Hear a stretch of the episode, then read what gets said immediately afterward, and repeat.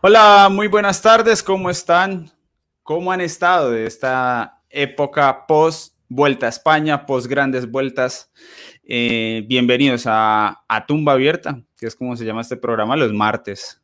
Y lo vamos a tener, como les había prometido, pues al menos hasta que termine la temporada. Ya veremos mediando octubre si se nos ocurren unas buenas ideas, pues hacemos algunos programas más como a modo balance, podemos hablar de la temporada, pero de momento tenemos muchísima acción, tenemos mucho calendario condensado en tres semanas y media, más o menos. Es lo que nos queda de ciclismo a tope eh, entre el ciclismo de Europa, ¿no? El principal, el que a ustedes más les gusta, y el otro que también les gusta, que he visto que les empezó a gustar, el ciclismo femenino, también de ese tendremos ciclismo femenino colombiano, pero para eso está el bus los jueves a las 7 de la noche. Aquí vamos a hablar del masculino, principalmente aquel que se corre en Europa. Vamos a darle paso aquí. No, primero vamos a saludar a los que llegaron temprano. Diego Sánchez, que nos estaba echando de menos. Seguramente nosotros ya también ya descansamos. Daniel Torres, que si no estoy mal, Daniel va para el Gran Fondo de Letras, uno de los valientes. Jason Navarrete, bienvenido a Babol.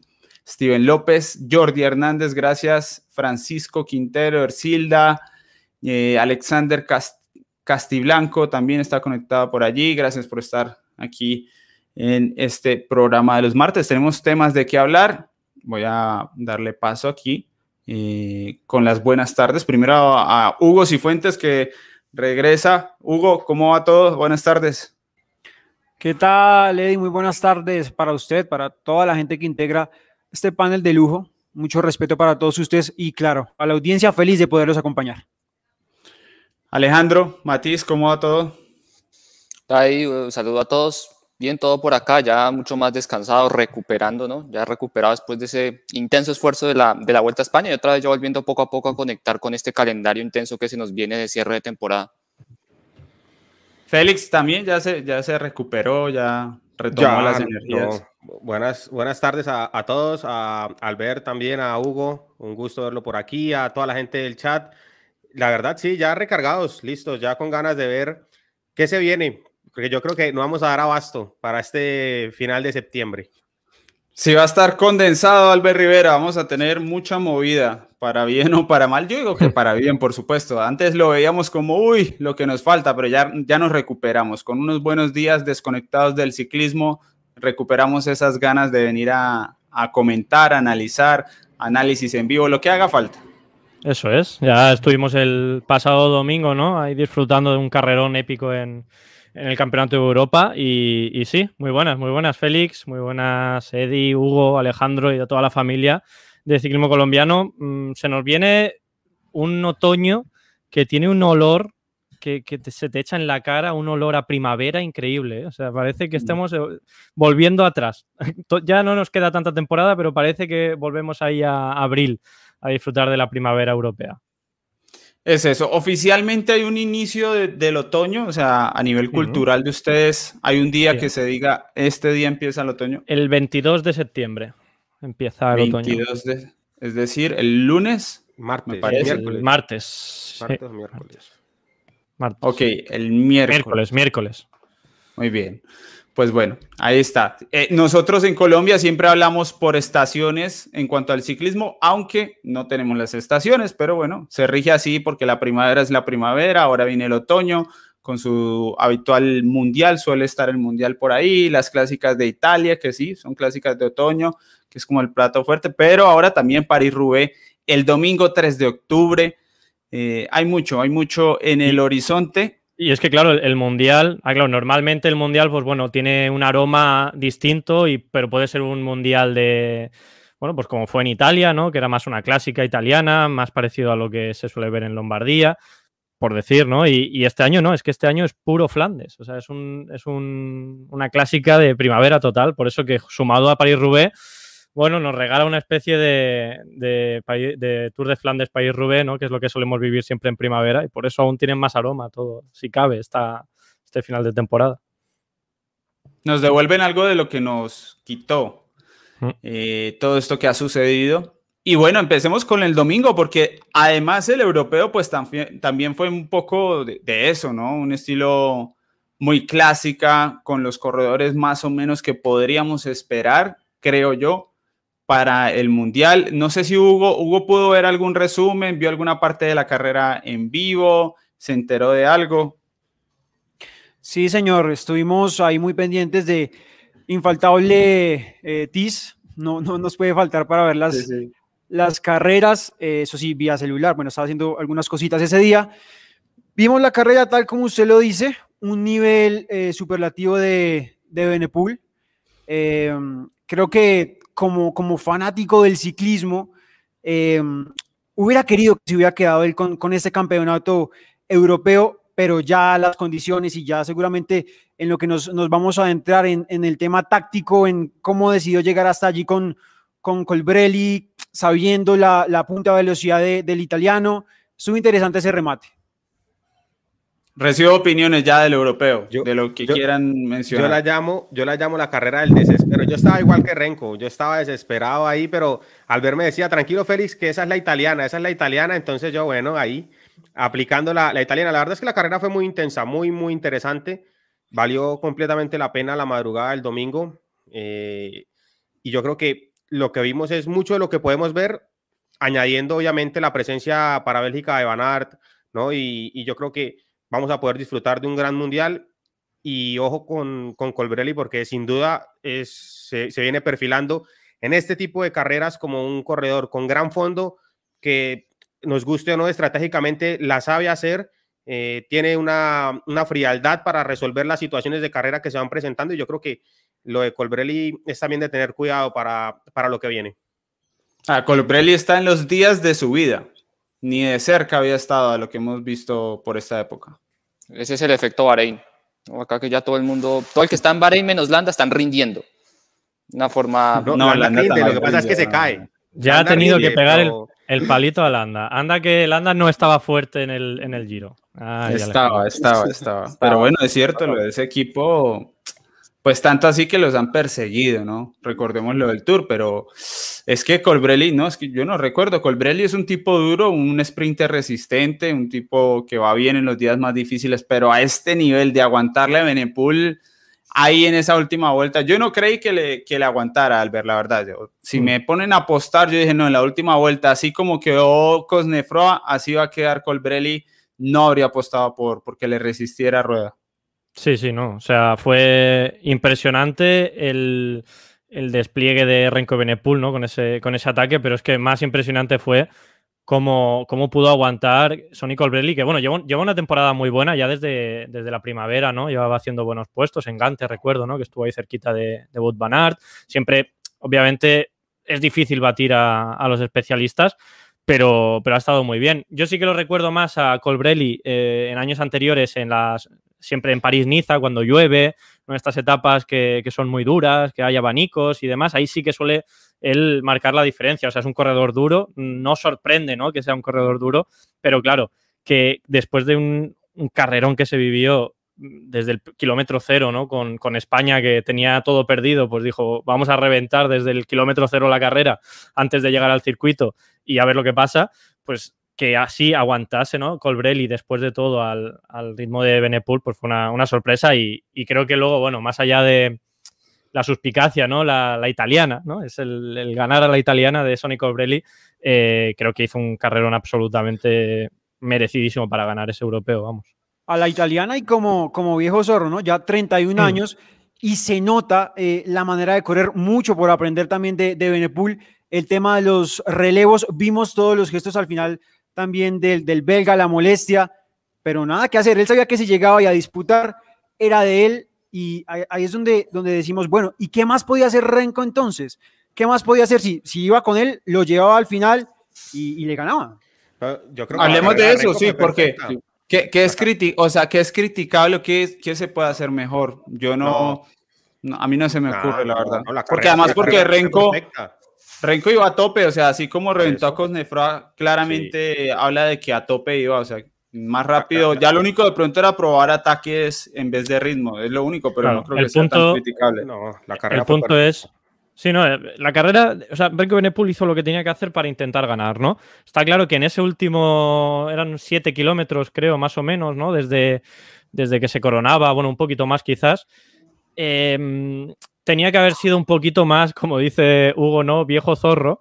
Y, tratar de ya no seguramente no hubiese conseguido nada, ¿no? Porque Colbrelli a, Zorro no le vas a ganar, ¿no? Al, Zorro, al más Zorro de todos, ¿no? En este caso, ¿no? Que, son los italianos que, siempre desde el punto de vista positivo, ¿eh? bueno, o deportivo, pero que son, saben jugar muy bien este tipo de, situaciones históricamente, o sea, es la selección que sabe hacer esto. Y, está claro que Renko Benepul al menos tenía que haber intentado poner nervioso a Colbrelli. ¿Cómo puedes poner nervioso a Colbrelli? Pues oye, diciendo, no, yo me paro, y te como Fulsan, como Fulsan con Alaphilippe. Mm, te paras. ¿Y qué pasa? ¿Que Colbrelli se para? Vale, bueno, pues llega Cosnefra o llega el grupo que hay detrás, que, llegan, que llegan más corredores aún. Entonces, ponerle nervioso, que no, no hubiese servido mucho, porque tampoco Benepul puede dejar que entren cuatro corredores, está claro, ¿no? Pero quizás un poco podía haberlo intentado. Es que yo creo que ahí también jugó mucho la necesidad de la medalla que se acuerda al ver que lo decía en el análisis en vivo, que es que igual acá no solo están con un título, sino también unas medallas que tienen su peso, ¿no? Y es cierto, yo me ponía después a pensar, bueno, ¿y qué pasaba si Benepul de pronto lo dejaba votado? O sea, si no, le, si, no le, si no le colaboraba más. Tampoco iba a hacer mucho y hasta iba a perder su opción de medalla porque llegaba todo ese grupo e igual en ese sprint ganaba Colbrelli. Y, y si arrancó no le iba a quedar ninguna opción de medalla. O sea que yo creo que técnicamente yo, él llegó a un punto en el que se da cuenta que ya no va a ganar, ¿no? porque en el sprint era imposible que derrotara a Colbrelli y al final hizo su apuesta, yo creo que pensando también en mejor asegurar esa medalla de plata y, y ya, pero, pero yo creo que es que tampoco tenía mucho que hacer porque para ir a cambios de ritmo creo que no tenía, porque él iba a tope y, o sea, y él sabe perfectamente que si usted tenía un gramo de fuerza, él lo atacaba a Colbrelli, pero si no lo atacó es porque no podía. Entonces, claro, yo creo que al final se puede decir un poco que peca de inocencia y todo, pero es que yo tampoco veía otra cosa que él pudiera hacer para, o sea, para poder eh, a veces, sale bien, o sea, quiero decir, el, el año que ganó Pedersen en el Mundial, bueno, luego obviamente se ha visto que es un corredor mucho más rápido que, que Renko, pero eh, todo el mundo le estaba diciendo, oye, pero que no le des más relevos, que te va a ganar ahora Trentin al sprint, ¿no? Y no, y no ganó, y ganó Pedersen. O sea, decir que en ese momento en tu cabeza pueden pasar muchas cosas. Sabes que por detrás, más o menos, más o menos, venía Trentin, porque tú no sabías muy bien por dónde se había quedado o si estaba todavía en el, en el grupo, pero podía venir un hombre más rápido de, de, Italia, podía venir Pogachar, que no estaba muy lejos, Hirschi, todo este tipo que luego, luego entraron juntos, ¿no? Al final. Entonces, tampoco creo, o sea, si Benepul, que eso yo no creo que ni lo pensó, ¿no? Pero que si se pone a pensar, voy a jugármela a ver si entra alguien de atrás y demás, tampoco era claro, ¿no? esa jugada. Yo creo que, primero, yo creo que Renko hizo lo que tenía que hacer y yo concuerdo por ahí con Gersilda, eh, que es miembro del ciclismo colombiano, nos eh, que dice que, que Renko nunca pensó, o bueno, no tenía la esperanza de ganar, tenía la esperanza mejor de ganarle a Colbrelli. Yo creo que era eso. Yo creo que Renko nunca pensó en que podía perder. Renko nunca lo pensó en ningún momento. Él, él pierde y cuando, es cuando se entera de que hizo el sprint y Colbrelli ni siquiera eh, sufrió. Es decir, sufría más cuando daba relevos Renko en la primera vuelta que iban solos que en ese momento del sprint. ¿sí? Ahí obviamente mm. la punta de velocidad es, muy diferente entre ambos corredores y fue yo creo que en el momento en que se da cuenta Renko que, que pierde. Pero el resto, cada relevo de Renko era a tope. Yo creo que dio dos vueltas, si mal no recuerdo, en zona roja a Renko. Es que eh, lo de Renko no, no había posibilidad de atacar porque eso fue un ataque sostenido. Desde el momento que cambia de ritmo en la subida hasta el momento en que llegan al sprint, Renko no paró de ir al máximo que podía dar. Yo creo que eh, Renko dejó todo y lo que pasa es que, claro, Colbrelli también estaba en, está en un gran nivel de forma y eso, bueno, dificultó que, que Renko no lo pudiese separar. Pero yo creo que el ataque de Renko fue un único ataque pero lo suficientemente contundente para que de atrás nadie pudiese llegar. Además que el recorrido tampoco es que fuera tan duro. Los corredores hicieron de, del recorrido algo muy difícil con demasiada agresividad, pero la subida no era una, una, subida tan complicada, era bastante tendida. Yo creo que eso también impactó un poco a favor de, de Colbrelli. Sí, pero, pero, a mí me encantó, eh, me encantó el recorrido. Creo que ha sido un buen descubrimiento de, de, recorrido posible ¿no? para otros campeonatos y, y demás, porque en todas las categorías se ha visto, ¿no? Que un buen ritmo con un, corredor, un ataque fuerte, conseguías irte, conseguías romper, conseguías hacer mucho daño, conseguías que, no hubiese unidad ¿no? en ese pelotón y obviamente el que más, donde más diferencias se marcaron fue en el en el élite masculino que, bueno, pues por, cómo se dio y porque el circuito era más, eh, era más vueltas, había una parte previa con cuatro subidas bastante duras, eh, o sea, fue más duro, pero para mí el circuito era aprovechable para, el espectáculo y, bueno, en el sub-23 español, o sea, sub-23 español, digo, en el sub-23 se vio como España también, eh, eso sí, con un equipo mucho mejor que en élite, con un corredor dos corredores tirando ¿no? en, la parte intermedia de la carrera y con un corredor al final, eh, Raúl García Pierna, el corredor de, de Ken Pharma, hizo una subida espectacular, dejó el pelotón en cuatro, casi parte al propio Juan Ayuso, y eso dejó luego la, victoria entre los cuatro o cinco que sprintaron y que al final, bueno, Ayuso hizo tercero y que ganó Tibonis, eh, que bueno, pues el que haya visto algo de ciclocross es el, mm. hijo de Sven Nis y, y, bueno, que fue, no fue una sorpresa, pero son corredores que realmente están en su primer año de sub-23, o sea que le ganaron a gente dos años mayores que ellos. Yo quería hablar a propósito de este europeo. Hugo, ¿a usted cómo le pareció a grandes rasgos, así muy puntual, el entretenimiento durante la Vuelta a España? ¿En ¿Qué tan entretenido estuvo? Si estuvo más o menos flojo. Nosotros le dimos cuánto fue, un 6 o un 7, no me acuerdo, el 6, ¿no? Creo que le dimos un 6. un 7, un 7, ¿no? 6, 6, 6. Seis, porque siete fue el tour. A ver, Eddie, ¿qué pasa con el entretenimiento? Eh, tuve la oportunidad de, hablar en un momento con, con el profe Saldarriaga. Ustedes han visto que por estos días anda moviéndose mucho en, medios. Bueno, está hablando bastante. Y él, él, habla sobre, mm, claro, esa, esa diferencia de brindar espectáculo en recorridos como el que vimos en este campeonato europeo, en clásicas, en carreras de un día, y la diferencia de, grandes vueltas. El tema de la Vuelta a España, mm, sí, realmente no, no vimos mucho. Eh, supimos desde prácticamente esa primera crono eh, que Primo ya estaba muy lejos de, los demás, pero, pero a ver, también es algo que, se espera. Los corredores saben que tienen tres semanas por delante y es diferente a cuando saben que tienen que ir a tope en una, en una competencia de un día. Creo que también la cosa va por ahí, Eddie. Bueno, yo le preguntaba a Hugo porque a mí usualmente cuando durante la Vuelta a España y esto, la gente empieza a sentir que, que a mí y algún otro de pronto como Fran eh, y algún otro que se anime a calificar bajo, pues no nos gusta el ciclismo. En realidad el problema somos nosotros porque no nos gusta. Y, yo creo que este europeo demostró una vez más que estamos en, una gran época de ciclismo, o sea, en una gran era de ciclismo.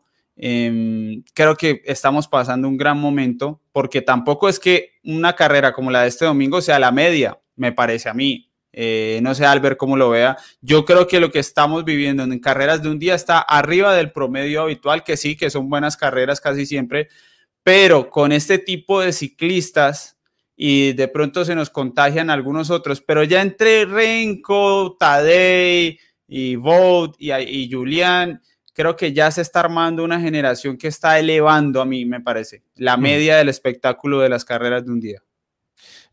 Yo, creo que una de las claves de esta generación es que, no, mm, o sea, que tiene mucha ambición, que quiere ganar todo, porque en los años en los de, ah, sí, no es muy lejos, ¿eh? en los años de Froome o de Contador, de, Purito, de todos estos ciclistas, tenían dos, tres objetivos máximos durante la temporada, luego brillaban un poquito en alguna carrera, pero realmente, pues, eh, Contador quería ganar el Tour, luego hacerlo bien en la vuelta, intentar ganar la vuelta también, y, a las clásicas prácticamente no iba, eh, si iba tampoco iba en su mejor momento de forma, eh, luego sí por la Itzulia se dejaba ver un poquito más, pero prácticamente era, era eso, ¿no? Luego Chris Froome, mm, no hay que decirlo, iba al Tour, y al Tour, ¿no? Y iba a Dauphiné o a Suiza según el año y ya está. Entonces, claro, estos corredores como Roglic, Pogachar, eh, luego Benepul, Van y demás, tienen cada, cada uno 20.000 objetivos durante la temporada, desde la primavera hasta final de temporada, ¿no? Hasta el otoño. Tienen, pues eso, quieren, quieren ir a las clásicas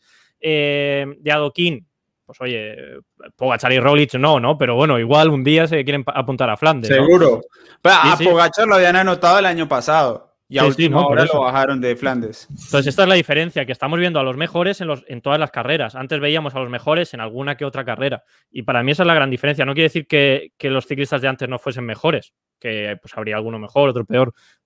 Es una forma de verlo. También, obviamente, pues cambia el ciclismo, se va más rápido, hay más competencia, más profesionales, pero bueno, se puede ser una forma de, verlo. Por ejemplo, y aquí que venga Félix o Alejandro, es que, por ejemplo, yo pienso en, en Tadej Pogachar en el europeo. Ese tipo se metió a dar relevos y se metió en los ataques faltando como 60, 70 meta y el tipo no iba sobrado. El tipo no estaba en un derroche como para decir que es que lo pueden hacer porque es que son muy fuertes o porque le llevan mucha ventaja a los demás. No, el tipo no iba sobrado y después reventó. Y creo que es esa manera de vivir el ciclismo lo que está haciendo diferente, porque no hace falta que estén sobrados, simplemente corren así. Es así como corre Tadej, como corre Benepul y los demás. Yo, yo iba a decir, voy a decir algo corto. Hable Alejandro que lo mío es intranscendente. Alejandro, por favor. No, ¿sabes? Yo de pronto que creo que sí también, bueno, obviamente sin conocer, o sea, más a fondo el tema de la formación de toda esta gente, pero yo creo, yo no sé si eso también tenga que mucho que ver el tema de cómo los forman y, y, el tipo de técnicos que les toca en ese proceso para, para llegar a, a, profesionales. Porque en cierto modo creo, o sea, yo creo que por ejemplo también muchas veces la mentalidad de un director deportivo influye mucho en cómo corre un corredor, ¿no? Eh, entonces, es decir, por ejemplo, Solo, solo por decir, ¿no? Que por ejemplo, que los Movistar, que ellos inducen a sus corredores a, a, correr de forma conservadora y por lo general son conservadores. Ejemplo, Machín, que a Machín le gusta mucho jugar a la ofensiva, Pogachar juega a la ofensiva, ¿sí? Y yo creo que eh, al final es, cierto, cada uno adopta su personalidad y ya después ellos ven cómo quieren hacer sus carreras y todo, pero yo sí creo que, o sea, si a ellos desde pequeños les tocó con técnicos a los que les gustaba que jugaran ofensivamente y que, o sea, que tuvieran ese rol protagónico todo el tiempo sin de, ataque a 70, 80 kilómetros, pues yo creo que eso también influye mucho en que ellos de alguna u otra forma desde pequeños se acostumbraron a vivir el ciclismo y para ellos ya es simplemente su ADN, es decir, de que no importa si no voy tan fuerte o si no voy tan sobrado, si, si alguien arranca 70 kilómetros o a lo que sea, yo me voy con él. Entonces yo puedo pensar que esa es una buena parte que también en cierto modo hará que ahora veamos a toda esta gente que, corra de esa manera teniendo o no las fuerzas. Ahora sí, hablando en serio, yo concuerdo mucho con Albert y es que eh, lo que vemos con estos corredores es algo que sí es diferente, pero es diferente por cómo ellos viven el ciclismo. Yo creo que el plantearse en los objetivos era de antes o es de ese estilo que nos introdujo mucho Ineos, por ejemplo, Sky en su momento, que es ese en el que todo está demasiado calculado, hasta el objetivo de la temporada. Pensamos, eh, hablando como si fuese el Sky en ese entonces, bueno, Froome para ganar el Tour necesita hacer estos kilómetros de competencia y listo. ¿Cómo le van esos kilómetros? No nos interesa. Y eso se da especialmente porque el Sky tenía la posibilidad de ir con otros corredores a pelear otras carreras. Actualmente yo creo que lo que vemos es sumándole a la gran actitud que tienen estos corredores, se suma que la mayoría de equipos tienen en ellos mismos, en esos mismos corredores, para las grandes vueltas, la posibilidad de sumar otras victorias importantes y no van a ir a frenarlos, sino los llevan a la carrera y le dicen, bueno, hasta donde tenga que ir, si puede ir a, tope, hágalo, y no es una carrera como vamos, sumamos kilómetros y se deja quedar hasta eh, y simplemente por cumplir. Y yo creo que esa diferencia se está notando ahora con unos corredores un poco más abiertos en la temporada y unos corredores que viven el ciclismo también diferente, ¿no? Como lo vive Van Der Poel, como lo vive eh, Van Aert, el, mismo Renko. Y lo que decía ella a mí me parecía increíble en ese momento, eh, lo de Pogachar atacando, dando relevos, y no fue un ataque de, bueno, me capturaron y ya, sino volvía y atacaba, y volvía y pasaba en la subida y volvía a atacar, y todos veíamos, no, Pogachar adelante, y al final Renko cierra ese movimiento muy fácil. Y eso es otro mensaje claro para la gente que, bueno, ve el, solamente el Tour de Francia y dicen, bueno, es que a Pogachar o a Roglic es imposible ganarles. No, se les gana, muchísimas veces les han ganado. No es fácil hacerlo, pero se les puede ganar y se les puede ganar, obviamente, en, en carreras muy duras, porque esta carrera del domingo fueron, creo que eran 188 kilómetros, pero fueron los 188 kilómetros a tope. Y, y yo creo que mm. eso, eso afectó mucho el desarrollo del tramo final, porque el corredor que viene con menos preparación, que viene hasta apenas retomando para encontrar un nivel como en el caso de Pogachar, pensando en Lombardía al final de la temporada, pues van a sufrir un poco más en, ese, en, ese, eh, en ese momento en que están retomando la temporada, esa falta de ritmo. Yo creo que ahí aprovecharon para descolgar mucho de, de Pogachar, que a pesar de todo fue gran protagonista de la jornada. Mm, se, notó a, Pogachar que le faltó el puntito, ¿no? Que, sí que tenían eh, otros corredores como Benepul que, que bueno, ha, hecho una preparación. Sí, sí, que venía una, una preparación más normal. Sí, sí, sí. Ah, pero tampoco tenemos, a ver, para mí que Pogachar no gane una carrera como el domingo no es porque no esté en forma, o sea, para mí en forma está. Eh, tampoco tiene que ser un corredor capaz de, de ganarle a todos en todos los terrenos. Yo creo que está claro que ha hecho buenas liejas y, tiene nivel para estar delante, pero si algún día hay alguno más fuerte, yo creo que igual en forma estará seguramente, simplemente que tampoco era el recorrido perfecto para él. Sí, no, en, forma, en forma está siempre, obviamente, si no, no podría estar disputando hasta el final esa carrera, pero el punto extra que te da en, tanta igualdad que hay ¿no? en, estos corredores creo que de, frescura y de, ese ataque al que, al que sí que puede salir Cosnefra y puede salir em, eh, Colbrelli, él, no puede. O sea, él no, ahí no puede. Previamente había gastado, obviamente, ¿no? Y, seguramente si no hubiese gastado, pues hubiese tenido un punto más. Pero vamos, que, que aún así, ojalá todos los que fuesen a perder, por así decirlo, perdiesen de la forma en la que lo hizo Pogachar, ¿no? O sea, increíble. De todos modos, cuando se quedan por detrás, el que más perseguía era Pogachar. Nos daban muy pocas imágenes y aún así, a pesar de que se, se le vio muy, muy inferior a Colberel y a Cosnefroa y a, y a, Renko, siempre estuvo persiguiendo y yo creo que eh, hablando de la actitud, esa, esa parte mental es fundamental, ¿no? Esa parte mental que a algunos corredores les, les falla mucho. Eh, ellos, los grandes de ahorita, esos grandes corredores campeones que tenemos hoy en día, muy jóvenes, tienen una mentalidad muy fuerte eh, de cara a jornadas duras o a jornadas en las que están ellos muy sobrados. Y, a mí me gustó mucho, y no, por, no porque sea yo español, sino por, por, cómo afrontaron la carrera y cómo afectaron a la carrera la selección española, ¿no? De, empezar con el kilómetro, eh, no, en el kilómetro cero, pero no, no, no, la, élite. Ah, porque además recibieron muchas críticas. Yo tampoco entendí qué esperaban, qué esperan de, una, de un equipo así. El, tema es que, lo estuvimos hablando, en, perdón, eh, breve, en lo que estuvimos hablando en el análisis en vivo, ¿no? Que a, España se le tiene que pedir que al menos tenga alguien en esa parte final disputando y que no sea el mejor corredor o el único corredor que acabe, Roger Adrià, ¿no? Que eso está claro, o sea, ahí todos coincidimos que, que no es como tiene que ser. Pero dentro de que se sabía que era muy difícil que España consiguiese algo, me gustó el planteamiento de, por como no podemos hacer nada si llegamos al circuito, pues vamos a reventar la carrera en esas tres subidas previas que hay y, reventaron totalmente la carrera, dejaron en, las, primeras, las primeras subidas el grupo en menos de 40 corredores, eh, se metieron en fugas con Francia, donde sí que estuvo Thibaut Pinot y demás, y, luego pues cuando llegó la parte seria de la carrera, con esos, esos 70, 80 kilómetros que se empezó a mover otra vez todo, con Francia sobre todo, pues ya no pudieron responder. Pero bueno, al menos vimos eso, ¿no? y creo que es como decir, vamos a perder, pero bueno, vamos a perder con el cuchillo en los dientes, ¿no? Y que eso no se ha, no se ha hablado mucho de, España, es más, como dice Eddie, se ha criticado mucho y, es verdad que a nivel de resultados no, no, es, no, es una no es un buen resultado, ni mucho menos. En resultados estuvo pésimo, pero yo creo que eh, gran parte de lo que vimos en la carrera es gracias a lo que hizo la selección española en el inicio de, la jornada.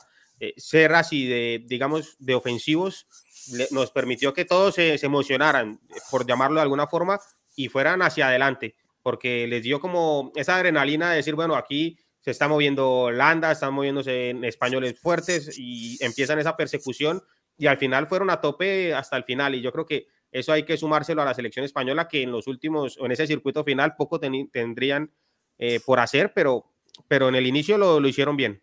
Mi apunte, mi apunte cortico con, con España, Alejandro, va para allá con, lo, dijo de con la selección que, que, llevaron, no podían esperar mucho más, movieron la carrera. Y hablando de Colombia, ya quisiera uno que en las competencias por naciones, sabiendo que no tenemos los favoritos, Colombia hiciera algo, algo hiciéramos, no pasa. Es que eso justamente era lo que yo iba a decir. Para mí es el punto importante que yo al menos a mí me gusta que España pierda de esta manera. No es cierto, el resultado al final es un fiasco y lo que, y lo que quieran, pero yo creo que una selección de de, ese peso, de ese prestigio, pues siempre tiene que buscarse el protagonista. Y yo creo que en el planteamiento de todos estaba en que esas tres primeras subidas se hacían de manera tranquila, que todo se guardaba para el circuito, pero que llegue una selección con favoritismo, ¿no? O sea, con peso, aunque sepan que no van a ganar y que digan, bueno, pues vamos a ser jueces de la carrera y no se los vamos a dejar tan fácil a los otros. Creo que siempre es una actitud que deberían tener un, seleccionado de estos y entonces yo creo que eso es lo que más se le valora mucho a España, que ellos indirectamente fueron jueces de la carrera. Vamos a saludar aquí la gente que se ha venido conectando. De verdad les quiero agradecer eh, a los miembros del canal que sigan en las membresías. Veo que la mayoría continúan allí y eso es muy importante para nosotros, para este cierre de temporada, después para el cierre de año. Así que gracias a, a Manuel Hermida, que lo veo por allí, a Jason, bueno, a los que están conectados, a Francisco Quintero y por aquí a Jesús Parra también. Gracias por estar en las membresías y les quiero avisar, los que eh, se hicieron miembros desde el primer día, que fue un día de abril que ahora no recuerdo, tuvo que haber sido la segunda semana de abril, ya están a un mes de cambiar su insignia.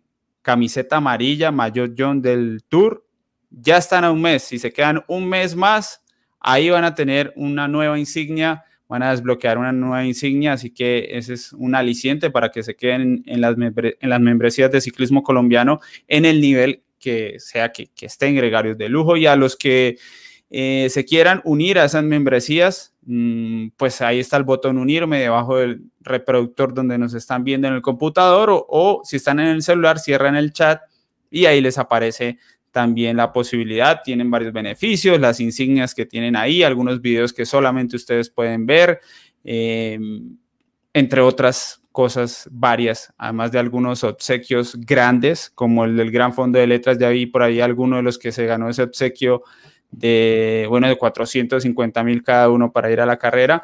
Así que bueno. y sufrir. Sí, claro, eso.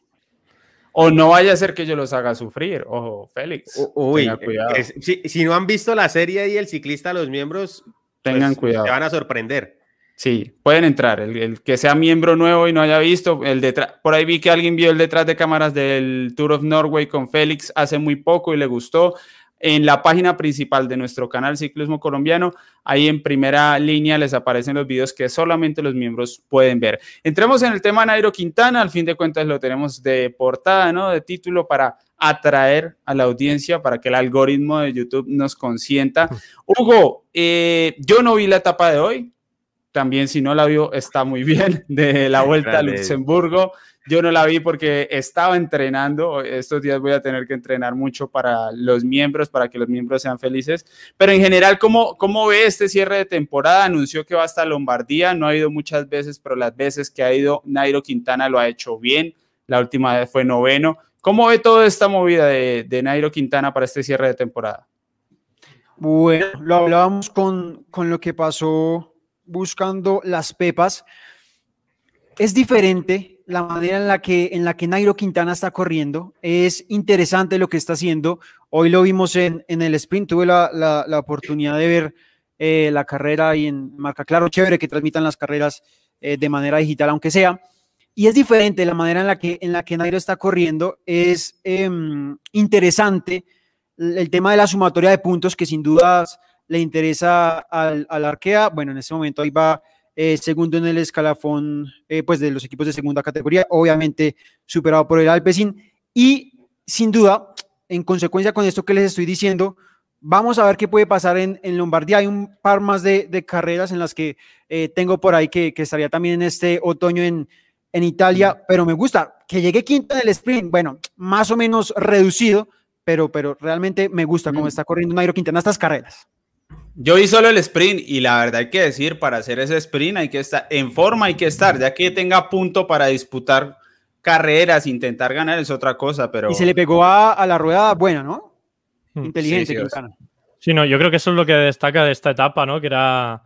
Es el típico final, no sé, por ejemplo, como el que vivimos en Tirreno Adriático este año, eh, donde al final se, encontraron los tres, ¿no? Bud Van la Philippe, por ahí andaba también Aramburu, que había atacado Holanda un poquito antes, esa, esa etapa, ¿no? Que es un final tan difícil porque es, mm, va picando para arriba, pero no llega a ser una subida donde un escalador marca diferencias y es fundamental no perder la posición. Y, y Nairo Quintana ha estado en esos últimos 5 o 6 kilómetros súper bien colocado muy atento a, bueno, a, las ruedas de los que iban a tirar sin gastar nada y, bueno, pues le ha dado para hacer un, bueno, un puesto yo creo que muy, muy bueno y eso quiere decir que, está en forma. Ahora bien, eh, de aquí a pensar que pueda estar disputando Lombardía, creo que hay un salto muy grande ¿no? entre lo que hemos visto hoy en el Tour de Luxemburgo a lo que vamos a ver en Lombardía, que es un monumento.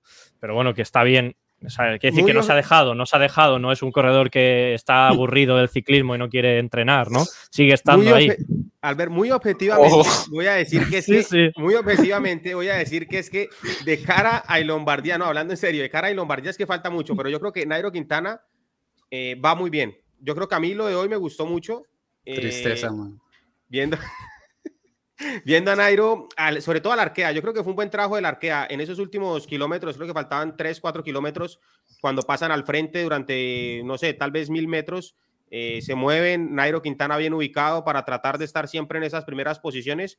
A mí me gusta este Nairo Quintana, yo creo que eh, este, esto es resultado de todas las, las batallas internas que, que hubo seguramente en el equipo y el resultado es un Nairo más combativo eh, que tiene que disfrutarse mucho más estas carreras y yo creo que es lo que está haciendo, ¿no? Llega, normalmente llega sin mucha presión, son carreras que normalmente en Colombia y Latinoamérica no están tan, tan encima de, Nairo, por decirlo así, eh, los seguidores, los que siguen a Nairo Quintana, los que siguen el ciclismo y eso le da también un parte de tranquilidad y llega y da y demuestra que, bueno, tiene todavía algo interesante para hacer. Obviamente creo que tampoco va a estar en la, en la pelea en Lombardía, pero creo que puede hacer una buena carrera y viene haciendo un, buen cierre de temporada Quintana, sobre todo que lo de Quintana es fundamental para la arquea. Yo creo que eso se lo, se lo tuvo que recalcar mucho el equipo a Nairo, porque sin Barguil respondiendo, obviamente por, por este tipo de resultados, en este tipo de carreras, tiene que hacerlo Quintana y, lo está, y está respondiendo muy bien,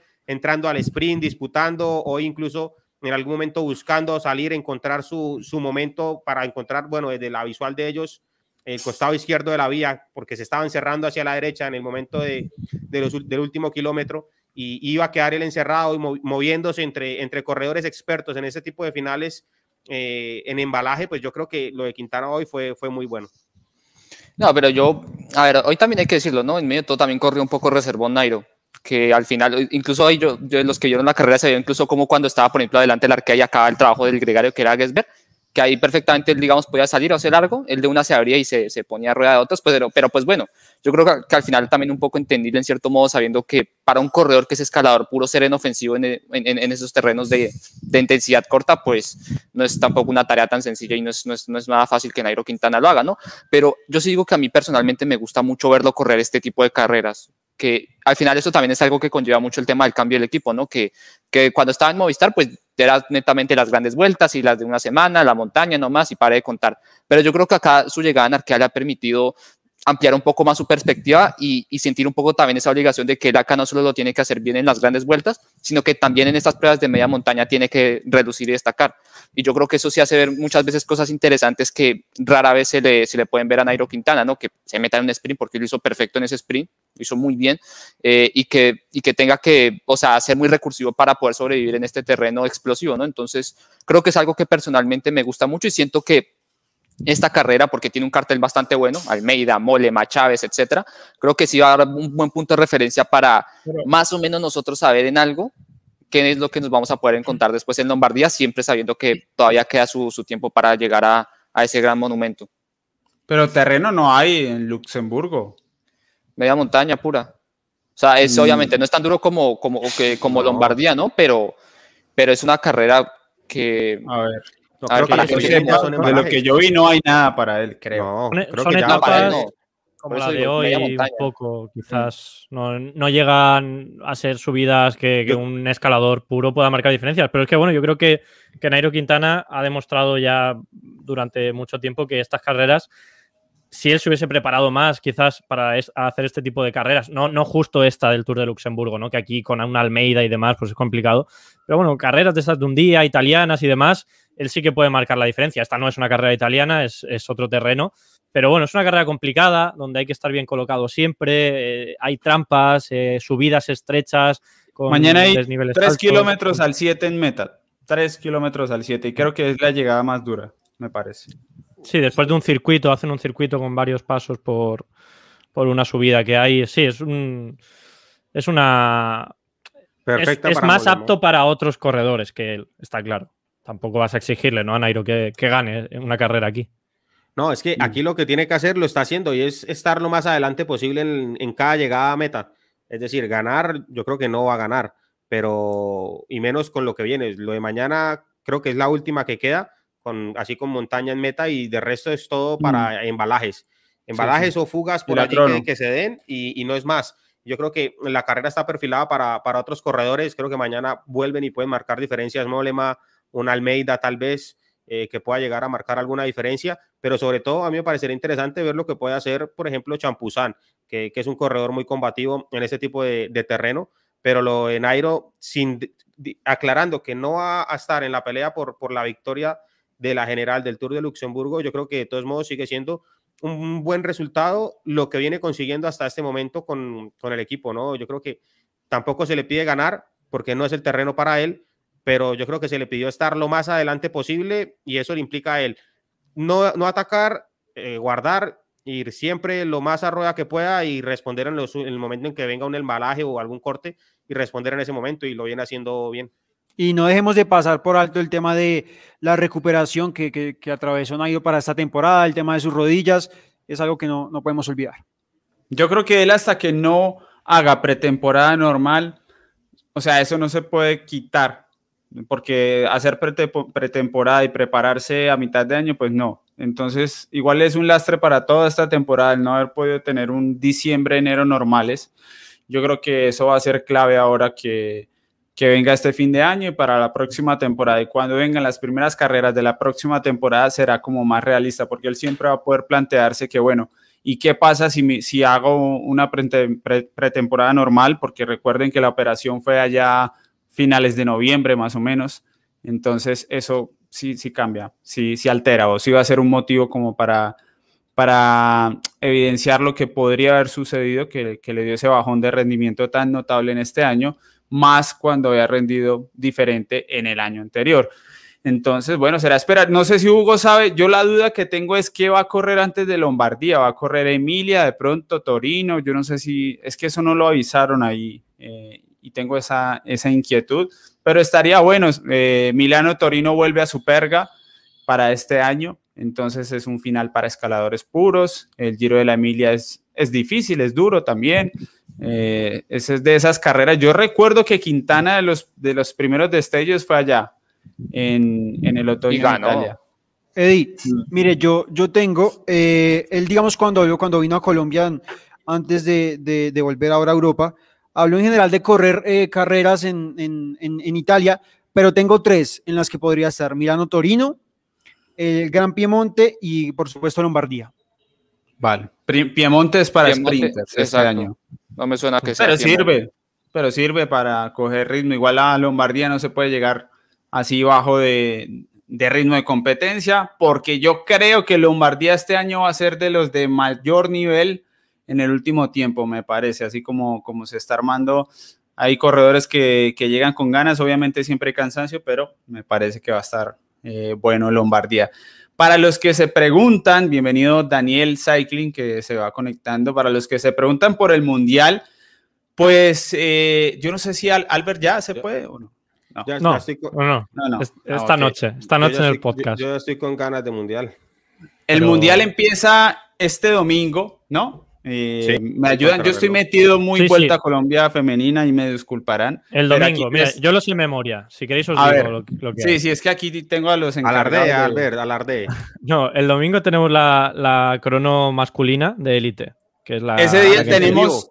Ese día tenemos análisis en vivo con el equipo del análisis en vivo de Félix Sierra, Alejandro Matiz de base, Albert Rivera, pues esta noche, pero esta noche se publica el podcast, Albert, ¿o cómo es? Esta noche grabamos y se publicará esta noche. Bueno, en, en Colombia a las. No sé, a las. En un rato apenas. Sí, sí, sí, al final del día. Sí, a lo mejor seis o así está. Pendientes a la cola del pelotón. El podcast donde está Fran, Albert y un equipo mayor de más personas, pero bueno, son los que ustedes conocen. Los pueden buscar, estén pendientes ahí a las noticias y ya dentro de siete días, el próximo martes, entonces veremos qué. Entonces, el domingo hay crono, Ahí vamos con análisis en vivo. Eh, después, bueno, pero es que en realidad el lunes hay, hay que crono también. Sí, bueno, el lunes, o sea, son todas las modalidades, ¿no? Pues del, domingo al miércoles se corre todo lo que es relacionado con la contrarreloj. eh, que es pues, el, domingo la crono de élite masculina, el, al día siguiente, el lunes, sería la eh, sub-23 eh, masculina y la élite masculina. Y luego ya pasaríamos al martes, que es la, junior, tanto femenina como masculina, martes. Miércoles, la mixta, la contrarreloj mixta de esta modalidad, ¿no? Que, que vimos también en europeo y que vimos por primera vez el año pasado o hace dos años, ¿no? no, el año pasado. Bueno, y hasta ahí porque el próximo martes vamos a hacer una previa bien hecha del mundial, de los mundiales de ruta principalmente. Claro, porque luego eh, ya llega el, día de descanso ¿no? de, la, de, los mundiales, que es el jueves, y ya se mm. enlaza viernes, sábado y domingo con el final de fiesta de, la crono, o sea, de la crono, de la de ruta masculina élite.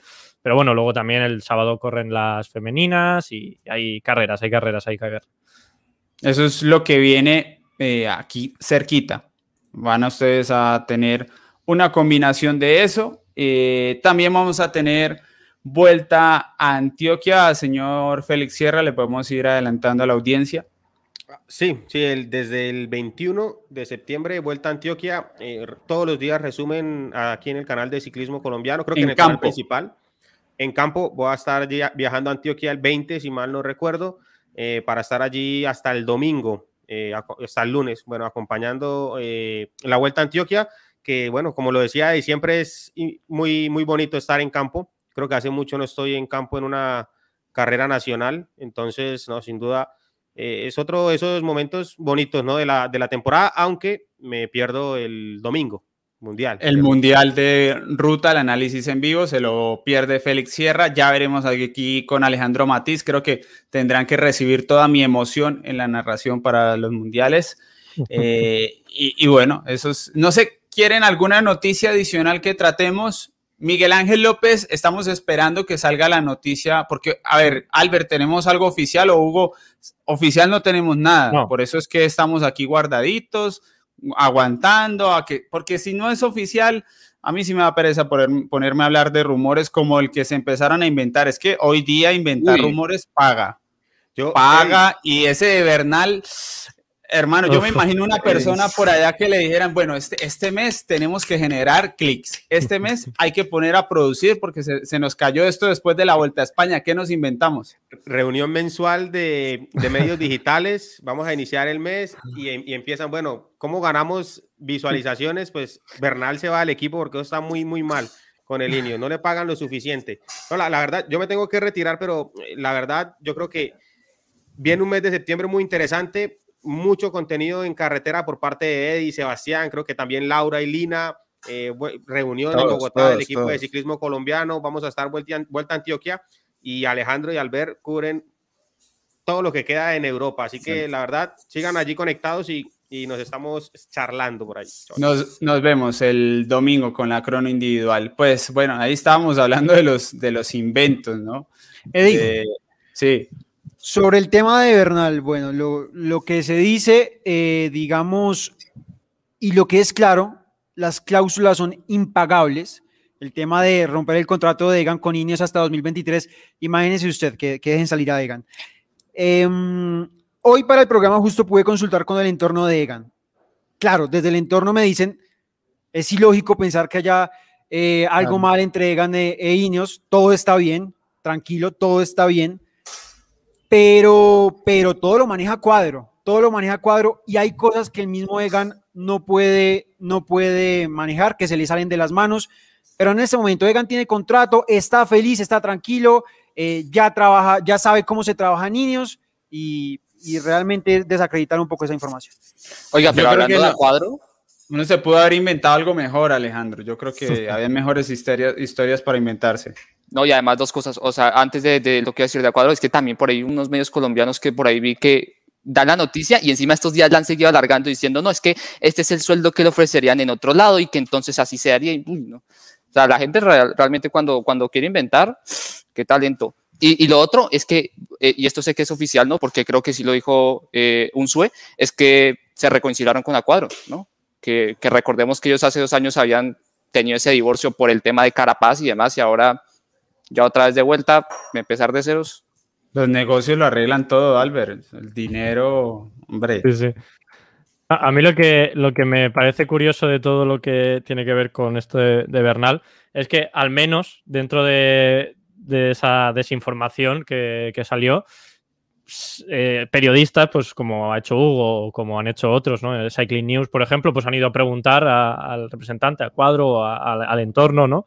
Y han sacado información y, bueno, pues han dicho, ¿no? Que la intención es de, Bernal de ir al, al Tour de Francia 2022 lo digo porque eh, es una cosa que nos puede parecer muy lógica, pero yo recuerdo que lo hemos hablado, ¿no? En esta vuelta a España, de, bueno, ¿dónde debería de ir? ¿Debería ir al Tour? ¿Debería ir al Giro? ¿Que debería evitar a los eslovenos? Bueno, pues por lo menos la intención, que esto hasta que no se sepa el recorrido, no, no sepamos todo, pues ya puede cambiar mucho, pero la intención de Bernal es seguir luchando por ganar el Tour de Francia o ganar más Tour de Francia, ¿no? Así que es una cosa positiva de todo esto, a mí me parece interesante. Eso es. Yo creo que es. O sea, lo de López podría dar para que se inventaran historias entretenidas, ¿no? Mientras se hace oficial, pero lo de Bernal es que no tiene ni, ni pies ni cabeza. A ver, para estos 10 minutos finales, ¿algún tema que quieren que toquemos? La gente en el chat, alguna noticia. No sé si mis compañeros tienen algo presente. No sé si, habéis visto las de, bueno, declaraciones. Eh, todos los, todas las semanas, eh, Lefebvre, el general manager oh. de QNIC, escribe una mm. crónica, eh, bueno, expresando su, una editorial un poquito, ¿no? Expresando, pues, muy querible tipo en la vida. Y, bueno, en esta última ha, golpeado de nuevo a, a Sam Bennett, bueno, echándole un poquito en cara que no quiere correr con el equipo y que de repente se va a correr con la selección Mm, irlandés al europeo eh, ha amenazado, bueno, ha amenazado, en teoría ha hecho, pero bueno, él amenaza con que lo ha hecho, eh, de que a la UCI le va a pedir rebajarle el 50% del sueldo a Sam Bennett, porque eso, la UCI tiene una, regla en la que tú puedes, si el ciclista durante tres meses no ha estado compitiendo contigo, pues tú puedes decir, oye, pues como no has competido y, y tengo razones para, para entender que no lo has hecho de una forma honesta, pues eh, te puedo reducir el sueldo, ¿no? Entonces, claro, obviamente tiene que demostrar que el ciclista pues está inventándose lesiones o que no está en forma y no puede correr, ¿no? Pues todo esto lo ha denunciado Lefebvre por un lado. Obviamente San Bennett eh, ha denunciado a la UCI que Lefebvre le denuncia en, los medios. O sea, un lío increíble. Luego también eh, decía sobre el europeo, ¿no? Que le parecía un, invento que, innecesario, el campeonato europeo, que, eso no, que no le aporta nada al equipo, a su equipo, que él cuando un corredor suyo gana algo así, le quita patrocinadores porque deja de, de salirle el patrocinador al ciclista. Eh, que se alegraba que el Renko hubiese hecho muy bien, pero que también que se alegraba de que no hubiese ganado. imagínate. Eh, así que bueno, es que cada vez que se pone a hablar, yo a este señor no le dejaría escribir más, pero bueno, ahí está. Eh, nos da por lo, lo menos. Que vende, lo que vende una columna. Claro, No, si es que se habla mucho de, estábamos aquí hablando, ¿no? De bueno, los medios colombianos que sacan de todos los lados y demás, pero en Bélgica, Bélgica, El, el, país del ciclismo, ¿no? Que es, bueno, es todo muy histórico, ¿no? Muy bonito, muy tal, pero son los primeros que hacen programas directamente de Sálvame, o que se dice aquí, ¿no? De, juntar a cuatro o cinco para hablar de por qué este corredor se, se, lleva mal con el otro, y eso lo hacen allí en la televisión. O sea, hay decir que es una cosa normal. No nos pensemos que en todos los sitios eh, somos peores, ¿no? Aquí en todos los sitios cuecen habas. Eso, eso es cierto. Bueno, aquí de las preguntas, eh, las que son en serio, porque hay unas que no son muy en serio. Eh, ciclismo de pista, bueno, infortunadamente no nos da todavía para abarcar otras modalidades más allá de la ruta. Jason Navarrete pregunta por París-Roubaix. Eh, Jason, tenemos un lío para ese día porque es la última etapa de la Vuelta a Colombia Femenina y tenemos otra cuestión que todavía no les puedo confirmar que es buena, pero que nos va a complicar mucho el análisis en vivo de París-Roubaix ese domingo. Vamos a ver, alguna cosa tendremos que, poder hacer, a pesar de que ahora somos tantas personas colaborando. Eh, no sé qué tiene que hacer Hugo el, domingo 3 de octubre. ir reclutando por ahí. No, por ahora, por ahora realmente creo que nada, estoy libre ese día. Y hacer invitaciones muy bien, Hugo. pues. Vamos, a, vamos a necesitar refuerzos para ese día porque estamos, eh, es tremendo hasta donde hemos llegado aquí en Ciclismo Colombiano en generación de contenido porque ese día estamos repartidos por todo lado. y es una mala coincidencia. Así está pasando, hay días de ciclismo UCI como de 15 carreras, algo vi por ahí, o 10 carreras, no sé, de todos los niveles. Entonces está siendo un mes eh, tremendo. Así que nada, recuerden, esta semana el bus del ciclismo femenino el jueves. A ver qué veo por aquí. Mundial eh, el domingo de crono individual, análisis en vivo, ahí acompañados de Félix, de Alejandro. Estén pendientes a las noticias de la cola de, del pelotón con Albert Rivera y Francisco también por ahí. Y la próxima semana, bueno, arrancamos, desde la próxima semana arrancamos con toda esta semana. Pueden ustedes aprovechar y salen con la familia, hacen planes de familia. Si tienen novia, si tienen novio, hacen planes sociales, porque la próxima semana otra vez se pone esto de todos los días contenidos y ciclismo para seguir.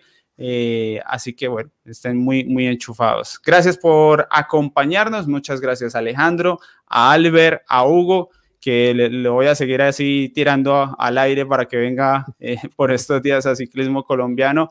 Y gracias a ustedes también por estar ahí conectados. En un rato les subo a los miembros del canal un video de, de la serie, de mi serie de práctica del ciclismo para que estén pendientes y nos vemos muy pronto. Hasta luego. Un abrazo. Ciao.